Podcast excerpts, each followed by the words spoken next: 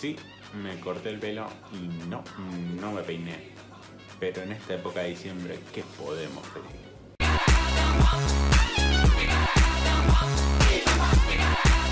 Hola a todas, a todos y a todes. Bienvenidos a un nuevo episodio express de Estación Nerdolandia. Y le digo así porque no quería que termine el año sin que les hable de dos pelis que vi esta última semana y la verdad que me gustaron mucho y creo que da recomendarlas y, las tengan en cuenta para verlas en estos feriados que se nos vienen. La primera de ellas se llama Run, es una película de Anish Shaganti que por ahí lo tengan conocido o no, pero dirigió una película que se llama Searching, que la verdad que gustó mucho. Yo puntualmente no la vi, pero la gente que la vio, la verdad que la recomienda bastante. Y si no la recuerdan, tienen este póster como para intentar recordarla.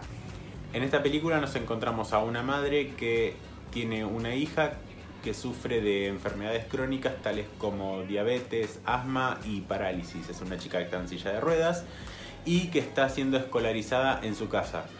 Por buenas cuestiones de la trama, la madre es maestra, entonces tiene todos los dotes como para poder enseñarle. Y está en toda la época donde está esperando las cartas de las universidades para ver a cuál, en cuál la aceptan y demás.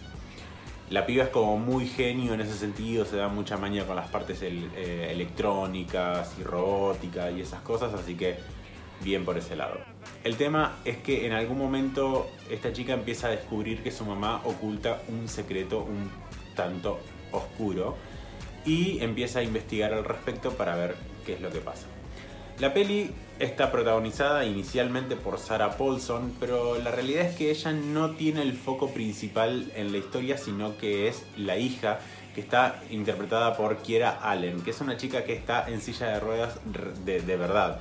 Entonces, poder tener a un personaje que esté representado realmente por una persona en silla de ruedas, la verdad que me parece muy copado porque le da un realismo mucho más grande a la historia. La película se estrenó en Hulu y la van a tener que buscar por ahí, pero sinceramente vale muchísimo la pena. O esperar a que en Latinoamérica llegue Star, que va a ser la plataforma hermana de Disney Plus, la hermana malvada si se quiere, y va a tener todo este tipo de contenido mucho más adulto. Pero la pueden ir buscando por los Incas y Torrent, como le gusta decir a Calu. La peli transcurre en un 90% adentro de la casa y logra por ciertos momentos encerrarte bastante en lo que está sucediendo, logrando varios momentos de desesperación porque se va a convertir en un thriller espectacular y con unas actuaciones la verdad que bastante bien logradas. Si bien la trama en algún momento se vuelve un poco predecible, la verdad que el camino a todo eso es lo que realmente importa y no, deja de sorprender. De hecho tiene un final que lo van a amar. A mí me encantó el final que tiene. Eh, no les voy a decir si es bueno o si es malo, pero la verdad que me parece que es un final muy, muy, muy acorde a la historia. Originalmente la peli había sido pensada para estrenarse en cines el 8 de mayo, que es el Día de la Madre de manera internacional, o sea, en todos lados menos en Argentina. Y bueno, no sucedió por cuestiones de la pandemia, así que por eso llegó ahora a Hulu. Se estrenó hace muy poquito en Hulu, así que la tienen bastante fresca como para ir a verla y tener un motivo de charla en su próxima reunión de amigues o tal vez en las fiestas.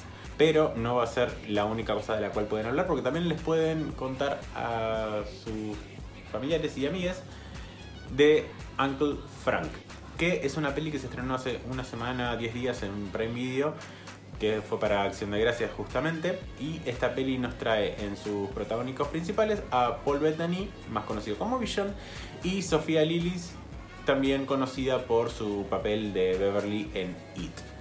La película está escrita, dirigida y coproducida por Alan Ball y está basada un poco en su historia de vida personal se estrenó originalmente en el Festival de Sundance el 25 de enero y recién ahora pudo llegar a plataformas a través de Prime Video. No tuvo estreno en cines de todas formas, sino que Prime Video compró los derechos de distribución. Si bien cuando la pongan van a ver que dice Amazon, Amazon Studios, no, es mentira, es como el truquito de Netflix de cuando compra producciones para su distribución. Para esta peli nos ubicamos a principios de los 70 en Carolina del Sur, en un pueblo bastante chiquito. Y encontramos al personaje de Beth, que es el de Sofía Lillis, contándonos un poco la historia de su familia y quiénes son quién y demás, hasta que habla de su tío Frank, que es su tío favorito y que no entiende por qué eh, su abuelo, o sea, el papá de Frank, lo trata mal todo el tiempo.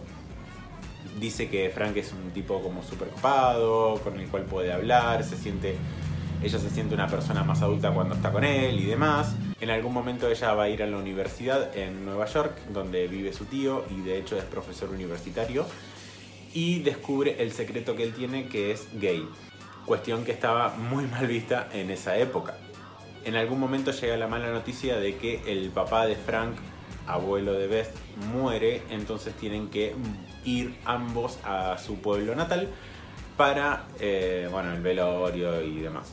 Si bien la película está catalogada como road trip, no creo que sea tal así porque eh, no realmente el road trip no ocupa tanto de la película, sino que es muy poquito. Entonces yo no la catalogo, cata, yo no la encasillaría dentro de eh, una película de road trip. Es una peli que apela muchísimo a las emociones y tiene unas actuaciones que la verdad que son magistrales por parte de ambos. Pero no están solos porque también está el personaje de Willy, que es el novio de Frank, interpretado por Peter McVitie, el cual le aporta ciertos momentos cómicos, la verdad que están muy buenos, pero no deja de, em, de emocionar en el momento que lo tiene que hacer. La verdad que ambas películas las disfruté muchísimo desde que empezaron hasta que terminaron. Son esas pelis que pones eh, play y rara vez pausás para mirar el teléfono o lo que sea. Y creo que eso hoy por hoy nos está marcando demasiado en, el gusto de, de, lo que vemos. Por eso es que dije, bueno, les quiero hablar de esto antes que termine el año porque la verdad que redaba para hacerlo.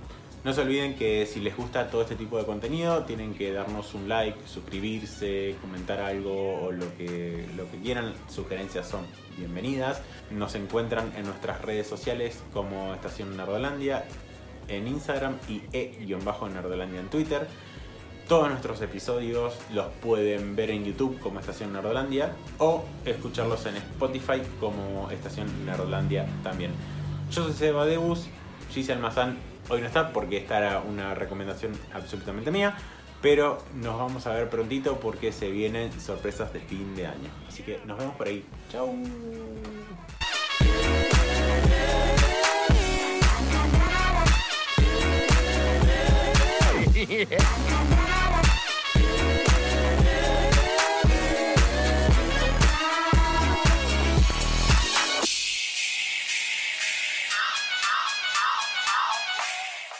catalogaría, catálogo, catálogo.